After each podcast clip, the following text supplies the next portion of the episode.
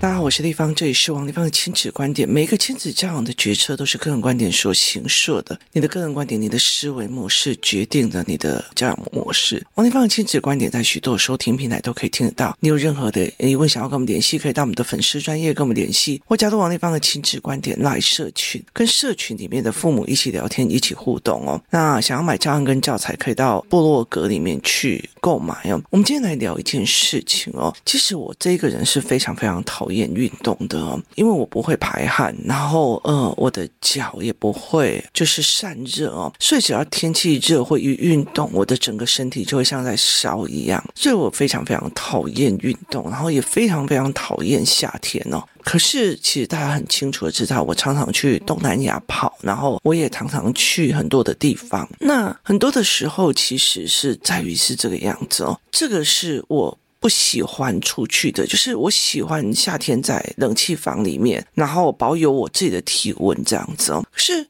我知道我的小孩，尤其是男孩，他们必须要出去走。他们现在要去游戏团，他们现在要去运动团，他们需要去思维团，所以我必须要去做这一整件事情。就是这个是我自己的舒适圈，可是我必须要为了孩子走出我的舒适圈哦。就是我必须要为了他们走出我的舒适圈。那很多的时候，舒适圈是。家里哦，家里就是一个女人哦。一个女人，其实你好不容易经营出了一个家，呃，你在家里面你会打扫，你会做你的东西，你会很自在的，不需要跟人家交易，不需要跟人家聊天，不需要干嘛。所以家是一个女人她想要去巩固的，就是像我好了，或者是像有很多的父母，他们的原生家庭，他们并不舒服，所以其实当他拥有自己的家的时候，他就意图想把这个家。做成他想象中的舒适圈，做成他想象中的舒服哦。所以其实，呃，其实像我们母亲也是一样，我母亲也是会觉得，她买了一个房子，然后带了三个小孩长大，她想要把那个房子做成她最舒服的一个地方，所以那个是她的舒适圈。可是对我们这群孩子来讲，却是一直想要逃离的地方，就是那个是他的舒适圈，不是我们的舒适圈哦。那我的父母其实，尤其是我的妈妈，她很在意的一件事情就是我的小孩最好就是跟我在一起哦。所以他会有很多的家庭活动，这个是家庭活动，那个是家庭活动，你一定要参加，你一定要干嘛？可是事实上，就是因满足孩子都在他身边，陪着他吃饭，陪他聊天，那个满足的只有他，就是只有他这一个人，在他的舒适圈里面想象着一家和乐，所以他其实是在建立了自己的舒适圈，然后希望一家和乐这样子。可是，其实这个舒适圈只是他的，并不代表是我们的。就是，其实我们回到家，可能会一边一直碎念，一直。管他就是会想要控制人，然后想要管别人这样子，所以他其实不会让我们觉得家是舒服的。可是这样子的一些女人，他们会却一直一直的认为，你就应该要回家，你就应该要做什么。那呃，其实女人哦，女人结婚之前哦，其实包括就上个年代的重男轻女，包括说呃，我们的父母其实都是在那种碎念呐、羞辱。人的方式去做教养的，所以对我们来讲，我们的家通常对每一个女人来讲，多多少少都有一点点不舒服，或者一点创伤或干嘛，甚至其实你不喜欢你的妈妈泼冷水啊，或者是扫兴啊，然后或者是羞辱。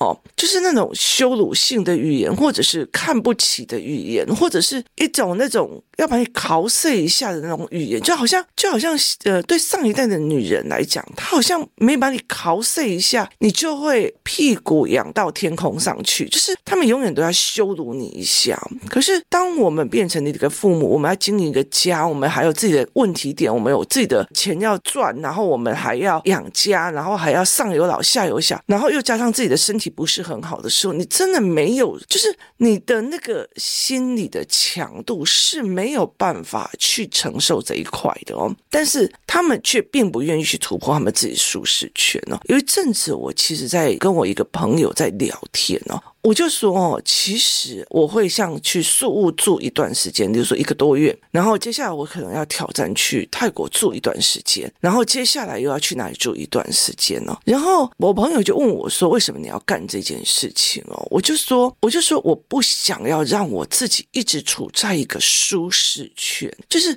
我养出了这个家，我经营了这个家，我买了这个家之后的那个舒适圈。”那他就问我为什么，我就说，说其实我看过很多的老年人哦，就是呃，其实，在立法院我们在做选民服务的时候，就看过很多的老年人，其实他的小孩已经全部都在台北了，就是他的小孩全部全部都在台北了，可是他宁愿就是住在，例如说云林啊、高雄啊，甚至就是别的地方，可是你叫他来台北，他就跟你讲，我不习惯，我不习惯，我不舒服，我不舒服，我不舒服。可是当你不舒服的时候，是全部的人都要舟车劳顿，例如说小孩要考试了，所以我们没有办法回去。可是他就是要你舟车劳顿，开车下台南或者是下哪一个地方去。然后他们一生病的时候，你就要找看护，他会觉得你不孝顺。所以其实很多的时候就要你奔波。那你很清楚的一件事情，你要就近照顾他们，他也不要？他觉得我不习惯，就是我不习惯。我这里住习惯了，这里是我的舒适圈。那我后来有其实蛮佩服我一个长辈的哦，她是四个小孩的妈妈。那那个时候呢，她忽然发现她四个小孩都在台北，所以她常常就是上来台北帮忙，例如说帮 A 家带孩子，然后帮 B 家做什么，然后或者是她的女儿出差，她就来她家门帮忙，然后她儿子出差或者是呃夫妻要去做什么事，她就来儿子家，甚至她的儿子她的媳妇要工作。然后全家都要去忙，他就去家里整理哦。他就常常就是两地跑，就是中部啊，然后台北两地跑。那台北两地跑跑完了之后，他后来其实就大量的常住在某一个人的家里。可是你常住跟临时跑是不一样的，所以他们就会有一些纠纷。于是他就跟他的儿子讲说：“你在附近帮我租一个小套房，让我跟菲佣一起住。”所以他到现在八九十岁了，他其实是。这样在过日子。那我那个时候，我那时候觉得，诶，他很特别哦。为什么要赖着孩子？他说，其实我很清楚的。接下来看医生，接下来陪伴或干嘛，我不希望四个孩子这样子，就是就是。临时爸爸妈妈有事的就冲下去，再冲上来，大家都很忙，为什么要这样？那他其实是住大房子习惯了，就是乡下地方啊，海阔天空。那你怎么会去住一个套房？他就说舒不舒服是个人的认知决定的。就是我觉得这里有小孩子，我要看他们，他们马上半个小时就会过来了，或者是有时候隔壁在这样过来了。对我来讲，我不用去担心我的儿子从台北冲下来的时候会不会。危险，车子会不会开得怎样？所以对我来讲，我放松，他也放松，他也不需要说举家带镇的全部把人弄过来。我那时候其实后来我很佩服这一个长辈，他其实并不会以自己的舒服跟舒视为目的，然后去要求小孩要去服从。所以那个时候，我其实一直告诉我自己，我必须养着到处跑的一个心情，就是我可以到处跑，我可以到处住，我甚至可以一个人去住的一个思维模式。哦，那后来其实我在教养的这一块的时候，我就会理解一件事情哦，你知道吗？一个人，然后例如说像我从台中，然后跑来台北这样子，然后有了自己的家的时候，有时候你就是很懒得出去，你就会一直想要待在自己的家里面哦，甚至你会觉得，哎，我这样的生活也没什么不好的啊，哦，例如说低度社交，就是没有朋友，你觉得也还好啊，也 OK 啊，也干嘛哦？所以其实你就并不觉得说你必须要为了孩子去。突破这个所谓的点，就是你用家庭主妇的思维在带这个孩子哦，就是觉得哎，在家里这样子混也还好啊，反正就是岁月静好哦。所以其实这是一个你自己的舒适圈，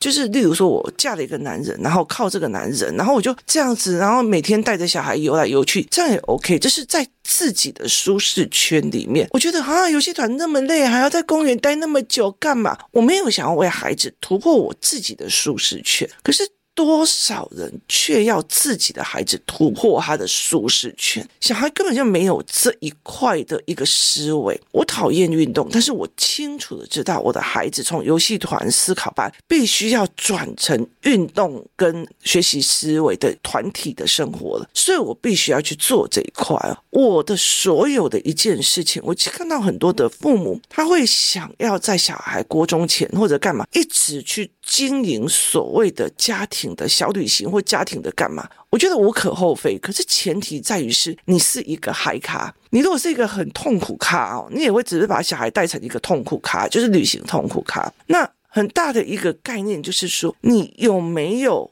告诉自己说，这个孩子也应该突破家庭的这个舒适圈呢？他必须去外面结交朋友，他必须去外面看到很多的朋友，他甚至必须要学会去挑配偶跟挑跟他相伴一生的人。而这在这之前，包括他怎么 enjoy 他的生活，他包括他怎么安排他的休闲活动，他包括怎么约人家或干嘛，其实那个时候都要妈妈陪伴。可是妈妈就觉得，可是我就不想晒太阳啊，可是我就不想怎样怎样啊，就是。你永远用你自己的舒适圈去看很多事情哦，所以其实这个东西对小孩来讲，或对他们来讲是一点用处都没有，反正就不好让他们未来有能量的哦。所以其实如果你真的完全就是没有想要让孩子出去，然后去跟别人交际，去跟别人玩，那你其实很大的一个概念就是，早晚有一天你要养这孩子一辈子，因为他也不会出去跟人家交际应酬或干嘛，然后学科的部分又。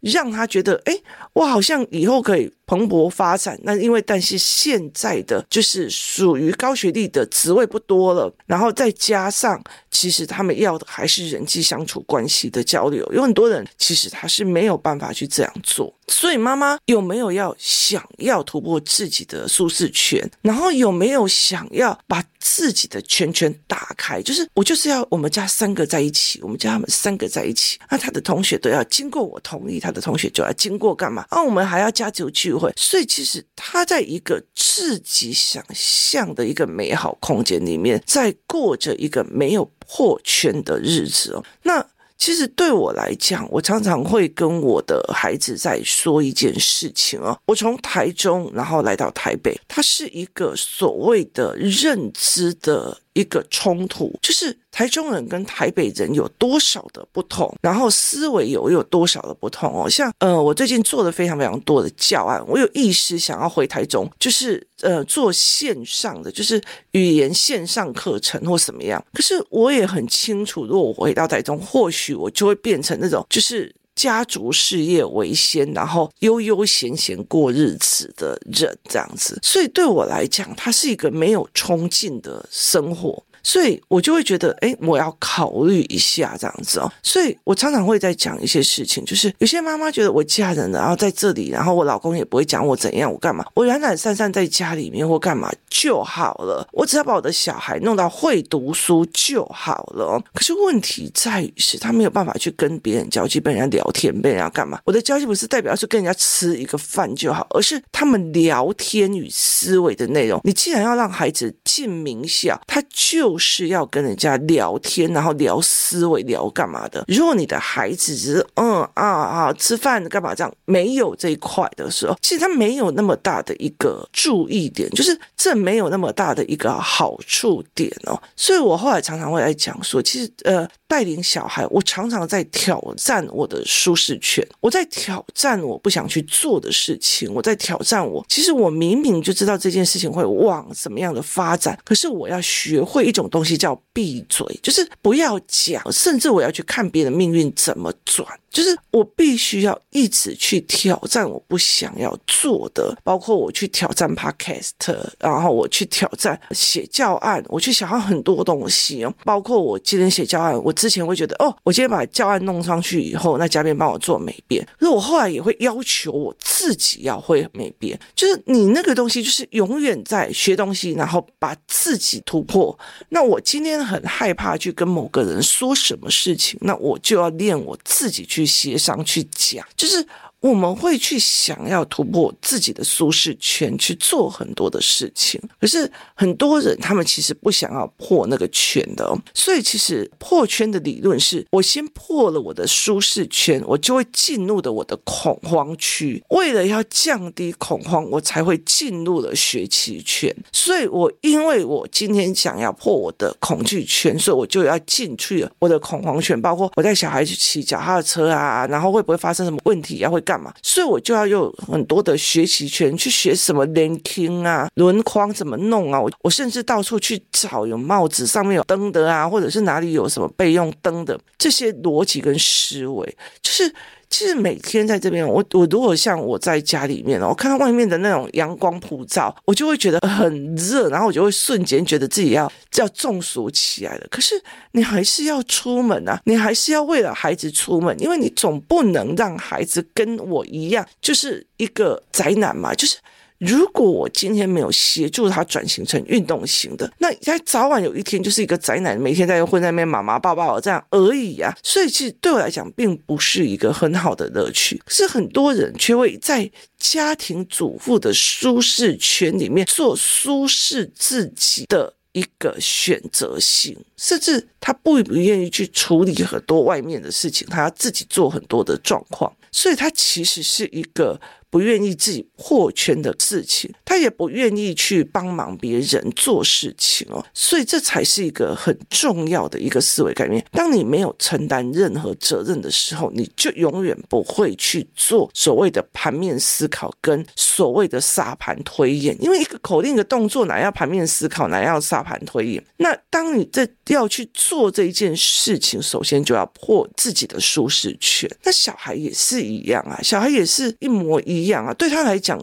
电动是他的舒适圈，或者是冷气房是他的舒适圈。当他就说：“哎，我不想要出去，外面好热哦。”那你有没有协助他？突破他的舒适圈，很大的原因是大人也不想出去。可是他跟你讲说，是因为我小孩不想出去。那你要了解一件事情，当这一个年代其实跟我们那个年代不太一样。我们那个年代，就太阳再怎么大，我们就会冲出去，因为家里太无聊，你知道。可是现在家里只要有手机有 WiFi，它其实就会是一个很开心的地方，每天就让你这样子玩哦。所以其实是两个完全不一样的思维。那当你越来越不愿意出去，你就会越来越懒，然后所以你。就会变成一种思维习惯，那你就更没有办法带他出去了。所以这很大的一个概念是这样子的一件事情。所以有很多的时候啊，就是学习的时候，有些妈妈就觉得，哦，我只要让我的小孩去学就好了，我自己不用学。就是你自己都没有踏出你的舒适圈哦。所以我就会常常在想一件事事情哦，当这个妈妈什么都不想要自己做，然后踏出舒适圈，那甚至这样就走远一点，那这样子对孩子来讲是一个比较好的示范吗？我常常会跟我的孩子讲说：“你觉得你妈妈是喜欢来这个地方，还是因为你们必须来练？”他说：“我们必须来练，所以妈妈陪我们来。”我很大的一个概念，我不管去任何一个地方，像我这一次如果要去东南亚、泰国或者是菲律宾的时候，我一直在想哪一些东西成为我自己孩子的能量。那其实我在，例如说以泰国来讲，我就是看了很多的资料，可是我那时候其实会很清楚。的一件事情是我最终要带着孩子乱闯，而不是我去过的地方让他们再去一次。我也并不会让他们去走观光行程，而是让他们做街头探索。甚至我要让他们，尤其是呃泰国，他们这几年的文创跟演艺产业，包括文化街那个演艺，就是电脑产业是非常非常的进步神速的。所以我有点想要让他们去发现这些事情的不同。你知道台湾的夜市，台湾的老街卖的东西都一模一样。我想要让他去看着一群不一样的思维里面的人，所以这对我来讲是，我觉得我应该要带他们去看的一个思维啊，就是。当我带我的孩子去饶河街夜市，或者去哪里夜市，看到那种千篇一律的淘宝货在那边，然后他们还很惊艳的时候，我就知道说，我要带他们去泰国去看他们的所谓的文创市集，看他们所谓的泰国式的设计的那个氛围，就是带他们去看这一块的思维角度哦。那它是一个小众市场，可是问题在于是现在大众市场越来越小，所以它变成一个分流的小众市场。所以我会去带他们去看这一块，而不是因为我想去，而是他们需要去，他们要去，他们需要去，也他们必备要去，这才是一个最重要的思维哦，就是他们有没有需要去，然后他们该不该去，然后整个过程又要跟他们聊什么。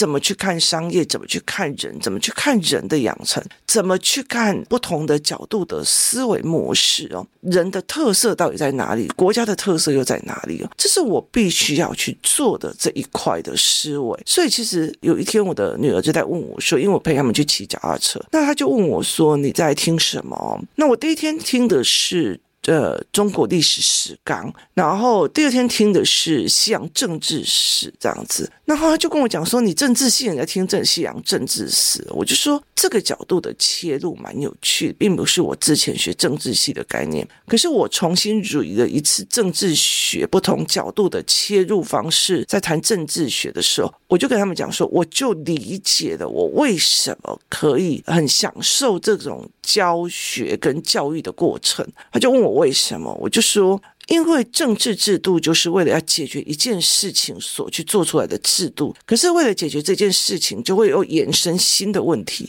就是例如说，我们是一个民主国家，所以必须要有一些所谓的官僚机构来处理很多，包括户政、地震很多的事情。可是这些事情，官僚又会变成官僚有腐败有干嘛，所以我们就会有那种所谓的廉政法律啊，或干嘛有的没有再去处理这一块。可是廉政法律又像香港的之前的廉政官，又有他们廉政官自己又有贪赃枉法，所以又还要再弄一个呃去做这个什么廉政署的上司，所以它是一关一关一关，你解决了一个问题，有下一个问题，再解决一个问题，有下一个问题。所以其实我的思维模式是这样一直练下来，所以我就会跟我的女。在聊这一块，他是说。呃，你不是应该大学毕业之后，这个东西为什么还要再学？我就是一定还要再学，所以我其实蛮佩服那种，例如说自己在当英文教授，每天还逼自己学很多英文，然后一直读书，一直读书的那样子的人，他并不觉得我今天已经有一个工作的一个职业了，我的人生就停了，我就用那一套书就教二十五年就好哦。他并不是这样思维，人要一直一直的去突破自己的舒适圈，其实。小孩的人生哦，其实对我来讲，我就觉得，如果你今天有办法走出去，但是你选择回来，我 OK 的，而不是你没有能力走出去，但只能选择在家里赖着，这才是最悲凉的事情哦。所以我必须要让他们往前走，而且我其实我很清楚，接下来国高中或大学朋友对他们的定义哦，所以我会有很多很多的呃，让他们去跟朋友。聊的能力，然后有很多不同找不同领域朋友的思维，带着他们去思考这一件事情哦，带着他们去思维这一块哦，因为我觉得孤独跟寂寞是一件非常恐怖的事情，它会影响孩子非常非常的多。那所以其实再怎么样，我都必须要突破自己的。舒适圈呢，就很多的人，我就看到很多的大人，他们带小孩出去玩，就是小孩只要一群在那边玩，他们大人就在那边喝酒聊天，然后完全不管小孩哦。其实我觉得这样，反而小孩没有觉得自己在这个学到人际关系的美感，这反而其实是一件蛮可惜的一件事情。所以其实很多的时候，我也很想跟朋友聊天啊，喝啤酒，看你看球赛，或者是看影片啊。可是对我来讲，我真的知道必须走出我的舒适。圈陪着孩子一件一件的熬，我不想得罪人，我就要学着孩子教他们怎么断舍离，怎么跟人家切断一个关关系。我不想要对人指指点点或者是做评判，但是我其实会教他们怎么区分人的思维模式，然后背后东西跟思维，因为那是他们未来的思维模式。我一定要跑掉他这种所谓的认知观，这才是最重要的。今天谢谢大家收听，我们明天见。